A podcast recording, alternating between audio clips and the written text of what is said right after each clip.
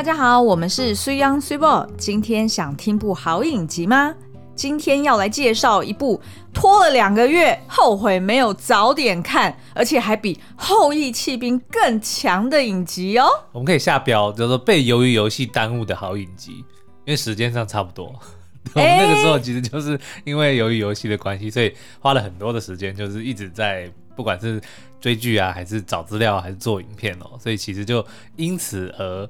忽略了这一部好剧。对，嗯、那这一出呢，就是《女佣浮生录》Maid。嗯哼，呃，这个应该是有出现在台湾 Netflix 前十名排行榜。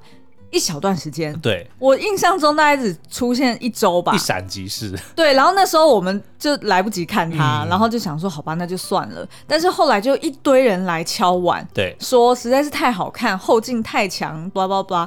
然后我那时候就在想说，哈，什么？他的那个收视率居然超过当时候，呃，就是那时候累积的那个呃后翼弃兵的收视率，哦哦、因为他们是拿迷你影集对迷你影集嘛。嗯哼。然后就说这一出那个《女佣浮生录》已经成为史上收视率最高的迷你影集哦，然后所以就想说啊，那要赶快一定要来看一下。嗯、那它总共是有十集，然后每一集一个小时，所以其实老实说，你一个周末其实也看完了啦。是对。那因为实在太好看，所以我后来又把那个它的原本的不是小说哦，嗯、是原本的嗯自传故事回忆录也找来看了。所以也就是说，影集是受到这一本回忆录的启发。对，没错。呃，它是改编自 Stephanie Land 她的一本传记，叫做《我只想让我女儿有个家》。Made hard work, low pay, and a mother's will to survive。是不是很直白？嗯哼。那事实上，辛苦工作。嗯很低的收入，还有一个妈妈想要存活下去的意志。哎，对对对，没错。其实事实上呢，他就把他这本书的重点给讲完了。嗯、然后他的文字的风格也非常直白，但是我觉得是很温暖的。对。那呃，我们今天就要来介绍这个《女佣浮生录》，它到底是在描述什么故事，以及这个影集的亮点是什么？嗯、但是因为我想说，反正都已经上架两个月了，所以今天爆雷讨论剧情应该是没关系吧？那反正有关系的就先不要听嘛，就这样吧。不行不行，我就想说，我们不要警告，一警告就有很多人就是可能因为没有看过，哦、所以就想说啊，那也把我们的 podcast 当做是那个呃收藏清单一样，有没有？然后就就把它按个藏。然后接下来就去 move on 听别的东西了，然后之后就忘记要回来听我们的 podcast。哦，可是我觉得我们因为毕竟又不是说浓缩剧情，我们是透过剧情来讨论一些重要的议题啊，嗯嗯，所以我觉得有的时候甚至是在了解这些秘辛之后，嗯、再去看影集，反而会有更多的收获。是啊，我都希望我身边有一个 Swebo。什么意思？是不是听起来有点诡异？对啊，你可以去照镜子，然后梳头。跟昨天看那个亚洲怪谈一样，对对对，我觉得这实在是太有一点。就是很 cliché 啊，嗯，就是所有的恐怖片好像都有这种剧情。你说照镜子然后梳头，对，要不然就是在呃，像是西方的恐怖片，嗯、通常就是你在刷牙的时候，然后你会打开那个镜盒，然后要拿里面的什么药还是什么东西，对就一关上的时候，后面就出现那种，或者是低头这个吐水的时候，呃、对啊，一抬头起来，后面就有有戏有东西出现。对啊，就觉得说好像怎么没有一些新意。好了，Anyway，呃，这个女佣浮生录呢，她在描述的故事就是一个单亲妈妈叫做 Alex，嗯哼，然后她因为丈夫的情绪失控，呃，而有了这个家暴的风险。对，那所以她就在某天晚上决定要带着三岁的女儿逃离这个家。那女儿叫 Maddie，对不对？对，没错。然后呃，她那时候逃逃离这个家的时候，她当然就是因为。我印象中他们家应该是有两台车，嗯、然后所以他就哎不确定哦，是一台两台？应该是一台，因为她老公没办法去追她。哦，对对对，那是一台，嗯、没错没错。哎，你印象很深刻。对，她就开着她老公的车，然后就逃跑了。嗯，然后所以第一集的第一幕，你就可以看到她就是 on the run。哦，我们要。要先澄清，他不是老公，是男友，他们还没有结婚。哦，对对对对，对没错。那所以其实我觉得他的那个戏剧的第一幕其实就非常吸睛了，嗯，就让你觉得说什么这是一个凶杀案还是什么悬疑的恐怖片还是怎么样？就是怎么突然一对母女，然后就突然在半夜打包上路，然后非常的紧张，然后你很担心她老公突然醒过来，然后把有啊，就是裸体的那个 Simon 就跑出来啊，干嘛暴雷嘛？啊、为什么？我本来想说就是在在留一点这样，吓他们一下嘛。好，那所以呃后来呢，这个 Alex 他当然就是成功逃出，哦。但是他就是需要去申请一些社会福利，帮助他可以重新去找到工作，然后重新再呃，就是想办法为自己找到一个房子。对。但是呢，他在申请救助的过过程中就受到了非常多的阻碍。嗯。因为呢，这个 Alex 他本来就是在家照顾女儿的妈妈，嗯、意思就是他是家管啦。对。他没有。本来就没有工作，uh huh. 所以呃，对于这个社社会福利的一些政策来说，他们有点像鸡生蛋，蛋生鸡的问题。嗯、他会设下一些条件，说，那你要先有工作，你才可以来申请我这个福利。Oh. 意思就是说，政府要确保说，哎，你是有努力过的哦，可是你努力过之后，你还是没有办法赚到足够的 income，对，那我才可以补助你。哦，那其实也还蛮合理的，啊，是很合理啊。因为他可能也担心会有些人就是说啊，如果你完全都不要求，那他就什么都不做了，他就只要等你救济他就好了。对对对，嗯、所以他为了要确保说不要有这样子的呃。滥用机制的呃情况发生，所以呢就有设下蛮多的条件，甚至还有很多的 paperwork，很多的流程要去走。是。那对于他这种就是因为是受到家暴，所以临时逃家的呃呃，就是妇女本来在家就当家管的人来说，嗯、他要么就是一问三不知，要么就是什么东西都没有，然后证件也没有，然后他甚至是连一些什么能够证明说这是他女儿的。证明也没有，有有，他有妊娠纹，对，大家自己讲的，对对对，所以所以他就变成说，他同时要去跟社会福利呃去争取资源的同时，他又要想办法逃开她老公的魔掌，对，但是她同时也要想尽办法要怎么去自立自强。那于是呢，我们就跟着这个 Alex 的脚步，然后慢慢的去了解说，哦，那他在这个过程中会遇到哪些困难？嗯好，那我觉得就是如果，因为我其实连原作就是他那个回忆录都看完了嘛，对。那我如果要拿呃回忆录跟这个影集来比较的话，我会说，呃，回忆录呢，它跟影集一样，它一样是呃穿插就是过去跟现在嗯的一些、嗯、呃。就是思考，就是一些思路。对，举例来说，呃，就是这个女主角，就是真实的这个原型人物叫做 Stephanie 嘛，嗯、她就会描述说啊，她现在是落得什么样的状态，就是意思是说她先落跌入谷底，嗯、对不对？然后呃，现在状态是什么？然后她一边穿插的去回忆说，呃，事实上她跟她妈妈求助过，然后也不行，跟她爸爸求助过也不行。巴拉巴拉巴拉，然后慢慢的就带出来，让读者知道说，哦，他是来自于什么样生长背景的人，哦，就是什么东西、什么原因造成他会沦落到今天的地步。没错，没错。然后他同样会进入到哦，重新开始的这个奋斗的阶段。嗯，就是他一开始是呃找到呃就是女佣的工作，然后后来又被辞退，然后又遇到了哪些形形色色的人，然后在这当中他学会了什么样的事情。对，然后到了最后一个 chapter。就是啊、呃，他终于透过教育、透过学习，帮助自己可以再重新去做梦。嗯，然后也遇到一些呃具有善意的这个陌生人，去帮助她跟她老公，不管是打官司还是交涉，嗯、然后帮助呃这个 Stephanie，她可以带着女儿去到她想要去念书的地方。所以这样听起来好像其实也是在讲说，呃，不管你今天是在什么样的情况，你还是。优先的是要先学会爱自己，你要让自己变得更好，然后变得更有能力，更有选择的机会。对，因为其实我在看这一部的时候，其实我就一直在想，她当初的确是有点太天真。你就说，我们撇开她老公、她男友家暴这件事情不讲好了，嗯、但她在那个当下，就等于说，她明明生了一个小孩，但她却也没有好像没有任何的危机意识。嗯、那假设就算没有家暴这件事情，她如果老公是出个意外。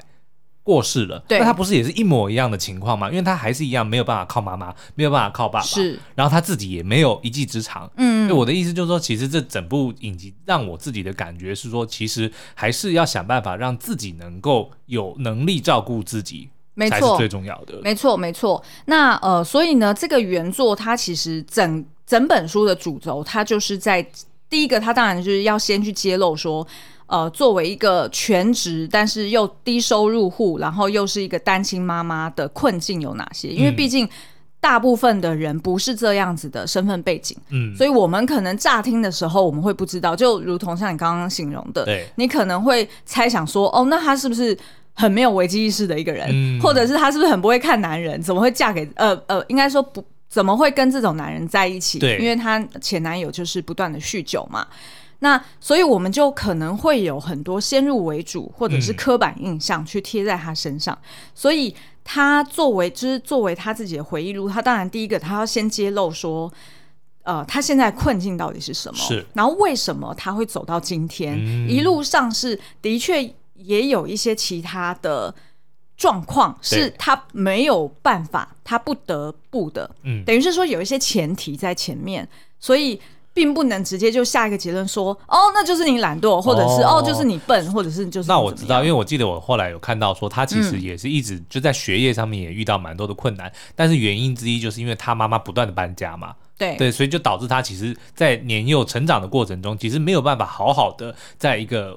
稳定的地方，好好的去读书，完成学业，是是是，所以这个当然不能够怪他。对，嗯，就是其实每一个人都有他的责任在，等于是说他自己也有一些责任。那待会我们会讨论到。嗯、那所以呢，他的这本书的主轴就是去聚焦在先揭露这个困境，然后再去描述那他怎么透过他对他女儿的爱，嗯，然后以及他对于写作的热爱。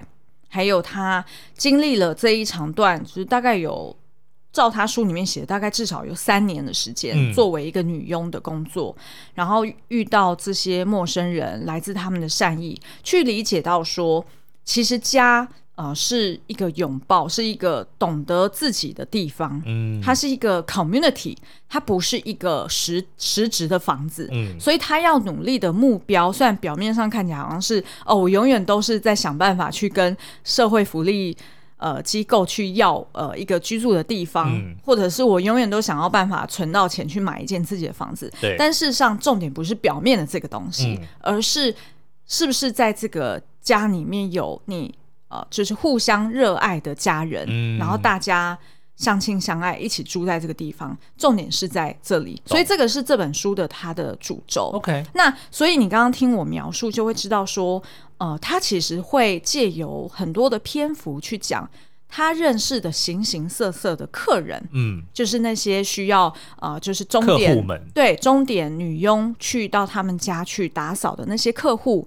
从他们身上去理解到这件事情，OK，所以呃，就是相较于影集，影集里面可能 maybe 只有一两个比较特殊的家的，的 housing，嗯，然后可能呃，就是故事会去描述说，哦、呃，在这个呃房子里面有发生过什么样的事情，然后你还记得里面有一个。呃，就是非裔的一个叫做哎 Regina 吗？还是什么？对，就是她是一个很有钱的嘛，然后去描述说啊，她跟她老公感情也不好，哦、一开始还欠她薪水的那个。对对对对对，她在影集里面的确是大概有聚焦一两个家庭，嗯、然后去呃。让这个就是女主角去理解到说，哦，原来即便他们很有钱，嗯、即便他们住在一个很棒的地方，但事实上他们内心是空虚的。对他们好像也没有一个家，没有一个归依的感觉。就是他们的房子虽然很漂亮，可是这些住在里面的人却还是一样不快乐。对，对对对。那在影集里面就是只有聚焦大概一两个，但是呢，在书里面，因为书的篇幅毕竟是。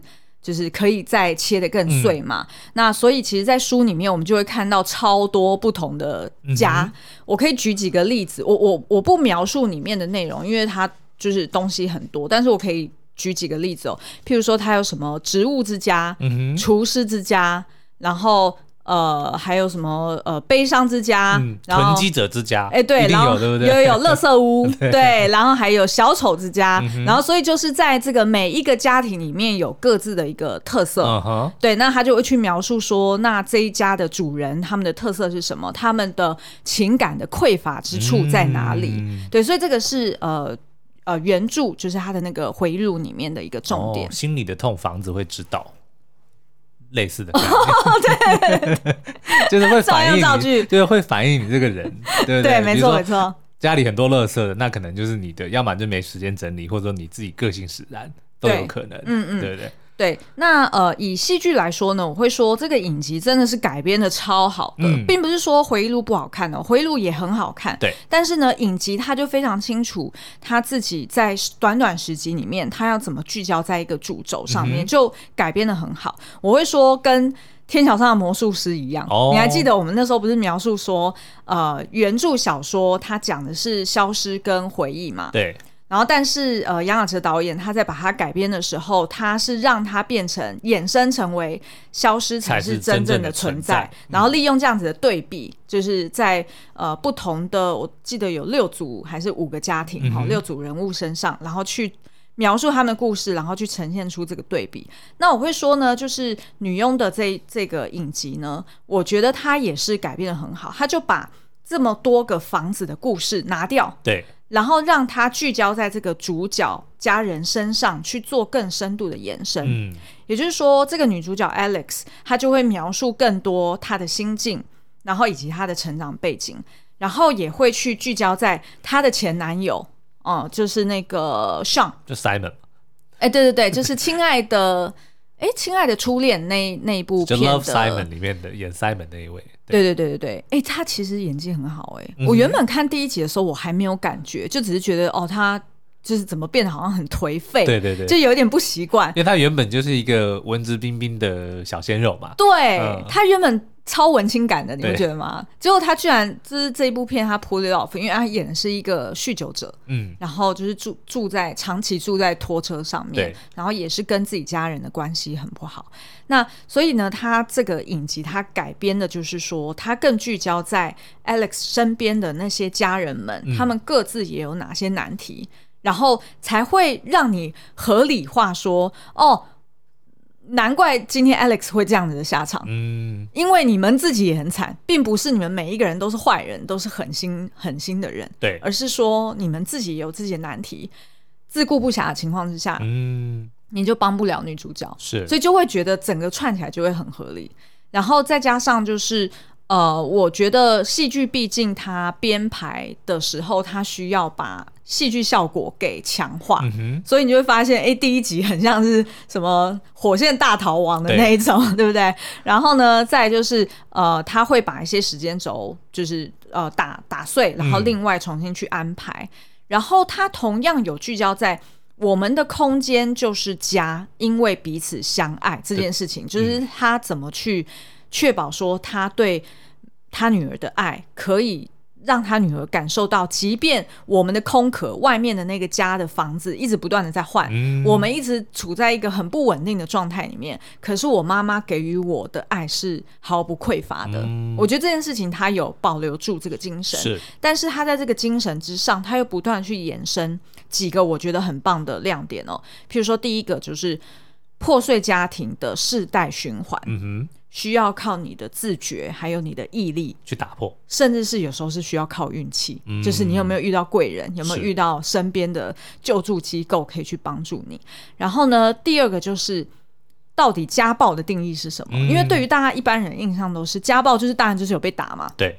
那如果是精神上的虐待，嗯、算不算？譬如说他时不时吓你，嗯。没事，就是 对，哎，坐在镜子前面梳头。等一下，你还记不记得我们是看过哪一出影集，还是哪一部电影？控制不就是这样吗？哦，对对对对对，啊，就是那个 Amy。对对对 对，就让你哦，那个有算哦，对，让你在家处于一个就是随时精神紧绷，然后很害怕的状态，那种也是家暴哦。然后像是像他对于呃这个 Alex 的那个家暴是。譬如说吵架的时候大吼大叫，嗯、然后他会摔东西摔在墙壁上，哦、然后就是几乎要打到 Alex，是。虽然没有打到，就是你没有形成 physically 的家暴，对对对但是但是因为这件事情他就很难成立，嗯、就是因为在呃不管你在报警的时候，还是你在就是法庭里面做攻防，就一定会问，那他有没有打你？然后就是没有，对，然后你要、哦、你要怎么取证，对不对？对。你。除非你家里有有摄影机还是录音机，嗯、否则你很难取证啊。然后再来还有另外一种暴力的形式，叫做经济掌控。哦，像她老公就是，呃，你不需要有信用卡，你也不需要有什么提款卡，对，反正你就是跟我拿钱就对了。嗯，那她就控制她所有的经济生杀大权，就，就被被迫要依赖老公。对，没错。嗯然后如果她想要出去工作，那老公还会怪她说：“那你就害我们女儿。”就是哦，没人照顾，对，没人照顾，嗯、然后外面托儿所很很脏或者是很烂，那你就是一个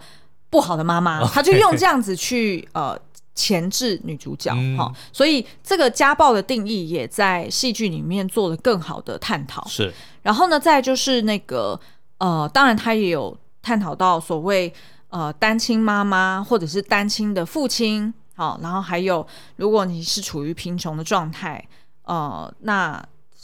你在外面，就是你在社会上，你的形象以及人家是怎么看待你？哦，对，然后再当然就是还有美国的社福资源。事实上在，在呃回忆录里面就有描述到说，Stephanie 她是她同时申请了七种补助，嗯，她才有办法活下去。是，并不是说他们家多会花钱哦。事实上，我看了一下，她每个月。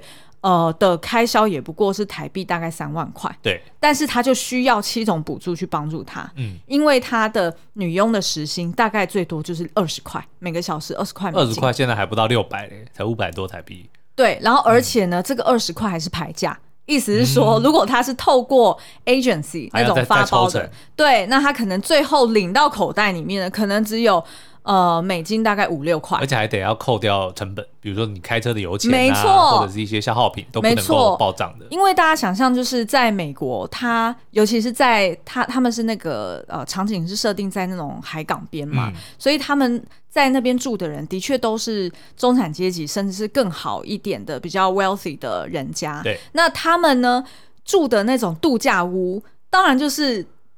面积很大，然后距离很远嘛，哦、是是是对不对？他不可能说像我们一样公寓一样，你可能一次就可以跑好几家。对，但是他们那种就是可能，呃，你的车程从上一家到下一家，你可能就要开车开一个小时到两个小时，对，你才有办法说，哦，我今天要打扫第二家，然后也不可能搭大众。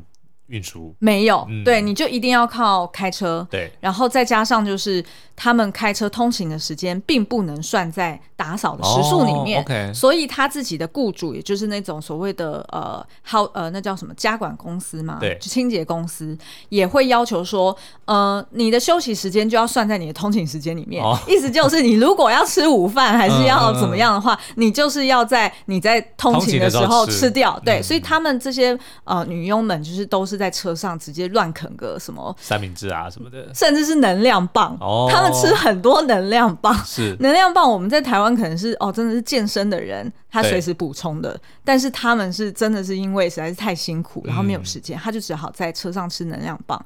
然后，所以对他而言，他每天都还要斤斤计较去计算说，哦，我通勤时间，还有他们不是要渡海嘛？嗯、因为是不同的小岛嘛。对，渡海的那些呃花费。哦，没有渡海，我记得很清楚，是他老板说那个是他们有 pass，那个是可以不用钱。一开始，但是因为他后来自己私底下接客户，哦、那私底下接客户，客户不可能帮你付这个渡海的费用嘛。对，所以你渡海就一次也可能是 maybe 是一千块台币，可能就没了。嗯、所以他还要去计算说，那我。我这样子到底还赔钱嘞？对对，到底有没有 五猴？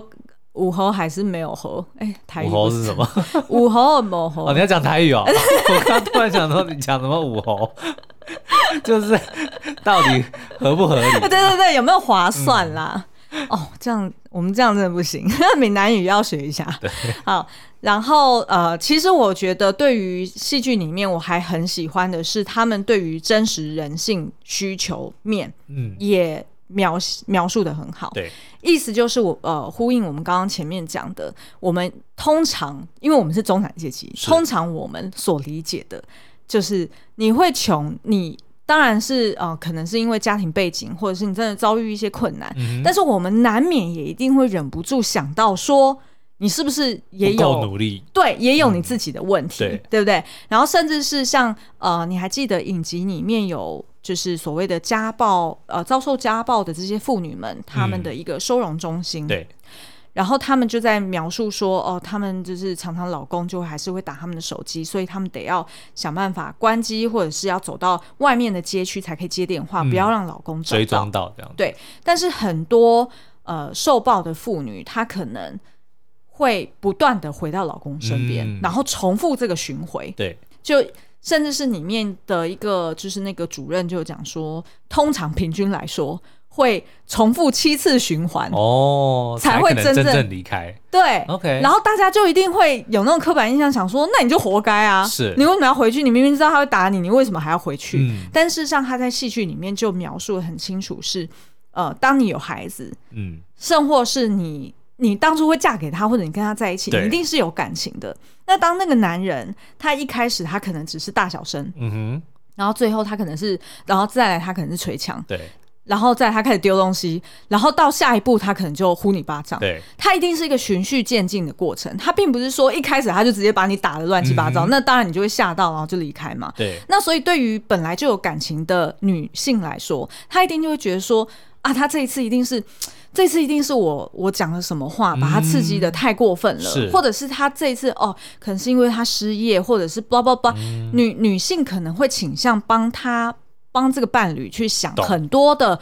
背景因素，嗯，然后就会原谅这一次，再原谅下一次，然后他同时也会考量很多因素，譬如说像刚刚说的，如果一开始他就是家管，或者是他离开职场很久，嗯，他可能真的很难再回到职场找到工作，对，所以在经济上他根本没有办法负担孩子，嗯，所以他可能很多时候他是为了孩子而回去的，所以他宁可去承受老公持续给他的，那个，或者说想说再试试看，对，没错，嗯，所以所以呃。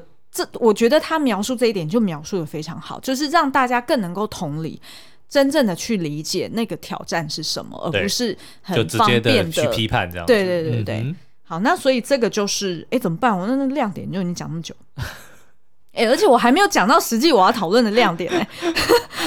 好，跳过。OK，好，那我我先提两个，我们之前其实有提过，第一个就是呃，饰演这个女主角。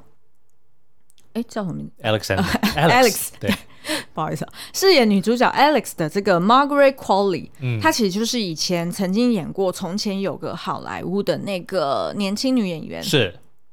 大家还记得在戏剧里面，就是她把脚翘得高高的，然后坐在 Brad Pitt 的车上嘛，对，然后就是一个呃。就是看起来很很豪放，对，然后眼睛超大的一个女孩子，对，然后嘴巴都闭不起来，因为她牙齿有牙齿比较大颗，嗯，然后所以就是好像嘴巴永远都这样开开的，就是看起来很傻气，嗯，然后又很豪放的一个女子哦。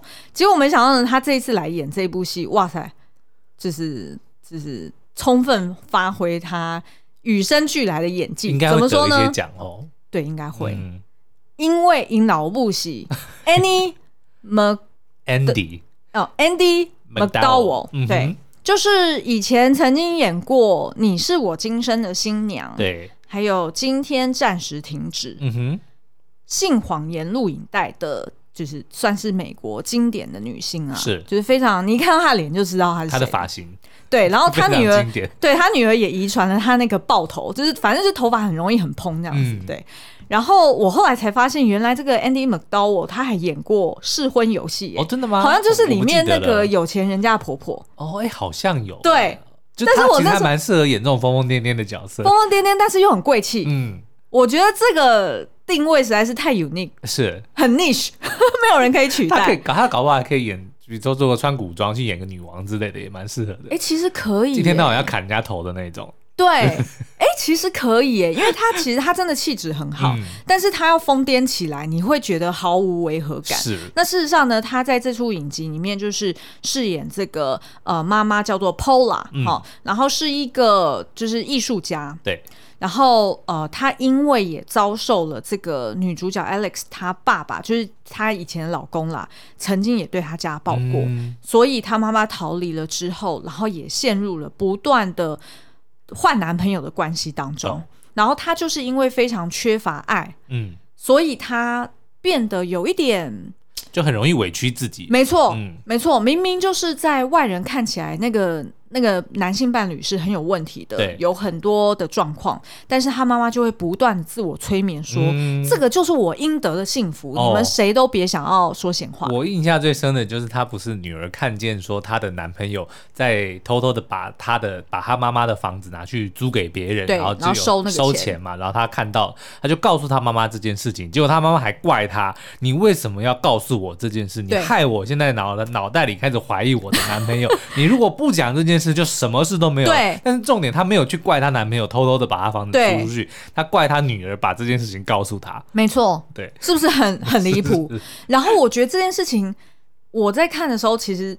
我觉得一点都不离谱，嗯、因为我身边也是有一些这样子的人，哦、就是你可以理解，当他年轻的时候遇过不好的事情，嗯，他需要用一个谎言去盯住他，OK，让他有继续。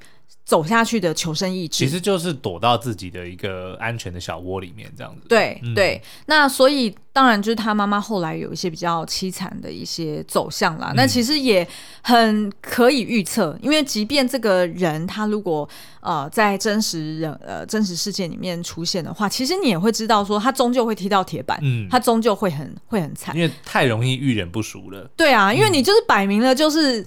因为来骗我啊！就自己不珍惜自己，那别人当然就就更对不对？如果就当你知道说哦，原来这个女人还有一个房子，那当然对不对？然后她又这么需要我，就很 convenient。对，嗯。可是呢，我也因为看了，就是哦，就整剧整出剧看完之后，我觉得。从一开始，这个女主角 Alex，她的确是很责怪她妈妈，嗯、为什么？因为她一开始她并不知道她妈妈有被家暴过，对。然后她其实都非常责怪她妈妈，说为什么要一直追求爱情，嗯、而把小孩给放着不管，是。所以她反而有一点是。有点同情他爸爸，嗯、觉得说他爸爸是当初是那个被抛下的人，对。而事实上，他爸爸也一直用这样子的方式去描述，去建立孩子心目中母亲的形象。离开的是你妈妈，对，你妈妈不要我们。没错，嗯、那因为他妈妈当初就是突然某一天晚上，就是也是带着 Alex 就直接去到了阿拉斯加，嗯、然后。呃，这一对母女就自己靠自己的，就自食呃自力更生啦，然后也是过着非常辛苦的生活。所以对于这个呃 Alex 来说，他也是责怪他妈妈的，因为觉得说哦，他当初的学业啊，或者是他的童年啊，也是被他妈妈这样的。他没有妈妈没有给自己一个稳定安稳的成长的环境。对，嗯、但是呢，直到后来，呃，Alex 他打扫某一间房子，然后因为里面有一个小密室，然后他进去那个密室之后，让他回想到他小时候也曾经自己一个人躲到一个呃厨房，就是一个柜橱里面，嗯、然后他才联想到说，哎，那时候好像是我躲起来，然后我妈妈一直大声的尖叫，然后叫我的名字，嗯、然后他觉得很恐惧，甚至有一度会让观众联想说，哎，是不是他妈妈曾经打过？女主角是不是因为她妈妈可能本来就有点，好像看起来有点疯疯癫癫的，有点精神状态不稳定，是不是是她妈妈打？但是后来揭晓，其实事实上是他妈妈为了躲避他爸爸，嗯，然后也知道说，就是 Alex 曾经目睹过他爸爸家暴的过程，嗯、所以 Alex 太过害怕了，所以就自己躲到橱柜里面。对，然后是他妈妈很担心女儿受伤，所以才紧张的去冲去找他女儿，嗯、然后他们两个当然就是自己就离开了。所以其实我觉得这边呢，他其实就是要去点出一个世代循环的一个概念，因为从呃，Alex 小时候他是这样长大的，他后来也才理解到说，当我如果回到我前男友身边，嗯，即便我前男友目前还没有出手打我，嗯。但是事实上，我前男友他的确也是同样的那个状态，对，就是他自己酗酒，他自己的生活的不如意，他会把那些不如意发泄在我们母女身上。嗯、那不管是透过言语的暴力，或者是透过情绪的高压控管控管他们的经济收入。嗯甚至是他吃不吃饭都不行哦，嗯，就是对于这个呃前男友上来说，他还要去控管说，现在就是吃饭的时候，你就是要给我坐下，嗯，然后用那种方式去，好像是你是我 own 的一个物品一样，所以他那时候也才意识到说，其实我女儿也有可能未来也会。在跟我一样经历这样的童年，嗯、那我要让我女儿这样长大吗？那后面其实还有一段很精彩的戏，我就不描述了。那其实那边就有一个就是很戏剧的效果，让 Alex 去理解到说，他一定得要断开这个锁链，嗯、就是不要让这个循环。对对，那其实这个循环的这件事情，我觉得在戏剧里面也很好的是，它也呈现在他的前男友上身上。嗯。因为通常我们在，譬如说在看那个回忆录，或者是我们乍看这个影集的时候，一定就是想说，吼，就是渣男嘛，就是很烂的男人，自己不想办法上进，嗯、然后还要这样子欺负自己的呃的妻女。但事实上呢，我们也才会发现，原来她男朋友会这样子酗酒，也是因为从小到大，她自己的妈妈因为跟父亲的关系不好，他妈妈也呃也酗酒也嗑药，嗯，然后所以他从小到大，这个 Sean 他也是目睹他妈妈这样这样子的照顾他，嗯，就是在这样子永远恍恍惚惚的状态之下照顾自己，然后他也发现说，就是呃他的就是。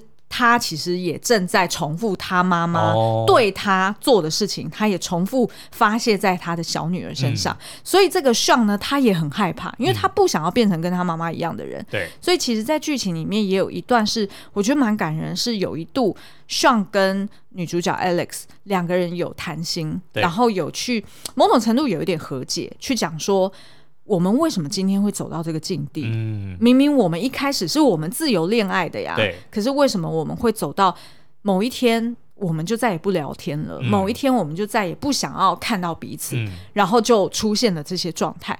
那慢慢的，他们俩就谈出了这个呃心事，就是哦，原来我们好像某种程度在重复我们父母的父。嗯重蹈覆辙，对，对，然后他们两个互相告诫彼此说：“我们应该很爱我们的女儿吧？我们应该没有像达成共识，说这他们所受的苦，上一代所带给他们的痛苦，他是无论如何不能够再传给下一代。”对，没错。嗯、那所以我觉得这个会是这个影集的一个最大的亮点，就是这个所谓的世代循环这件事情，嗯、呃，需要靠你的自觉，对，然后靠还有。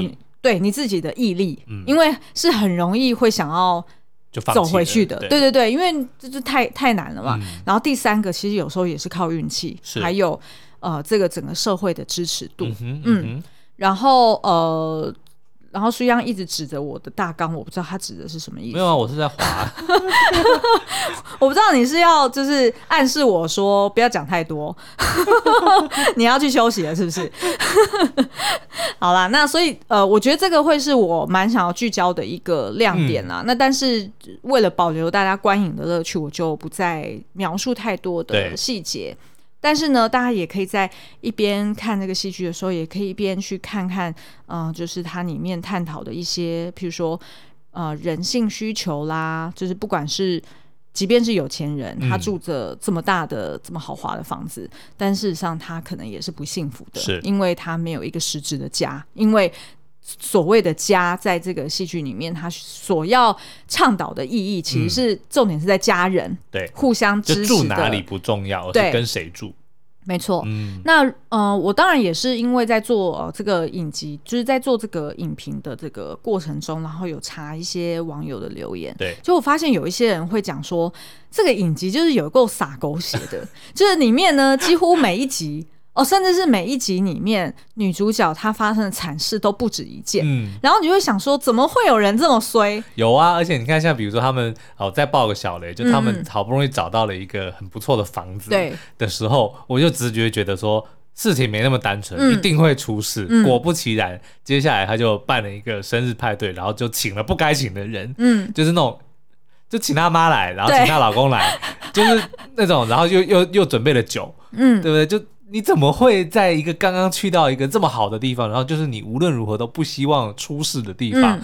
然后请这些 trouble maker 来，然后还要让他们喝酒？好，我描述一下，他这个其实是虚拟的，嗯，他啊虚构不是虚拟，虚构的。对，其实呢，这个情节在呃那个回忆录里面并没有的。OK OK。那呃，可是我觉得我可以理解 Alex 的想法，对，因为他。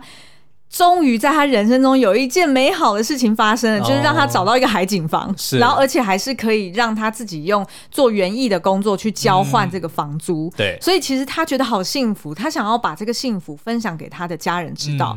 然后刚好因为他女儿生日嘛，所以他就，然后再加上他的房东人很 nice，说，哎，这边这个就是海边，你好珍惜。Anyway，反正他就 他就想说不会那么惨吧。所以呢，事实上他在当天他并没有准备酒的哦，那个酒是他。她男朋友带了她的前男友带了带了当时的暧昧暧昧对象，嗯、然后就去呼朋引伴，然后带了酒来，她整个傻眼。那所以她就自己就是不够那个不够坚定嘛，对不对？就当你听到说那个不认识的那个人要闹人来带酒的时候，你怎么可以让它发生呢？对，如果是我，对对我那时候在看剧的时候，我就讲说，拜托，如果事情发展到那时候，啊、就是发现怎么会有一些莫名其妙的人来我的派对的话，而且是我女儿的生日派对，哎。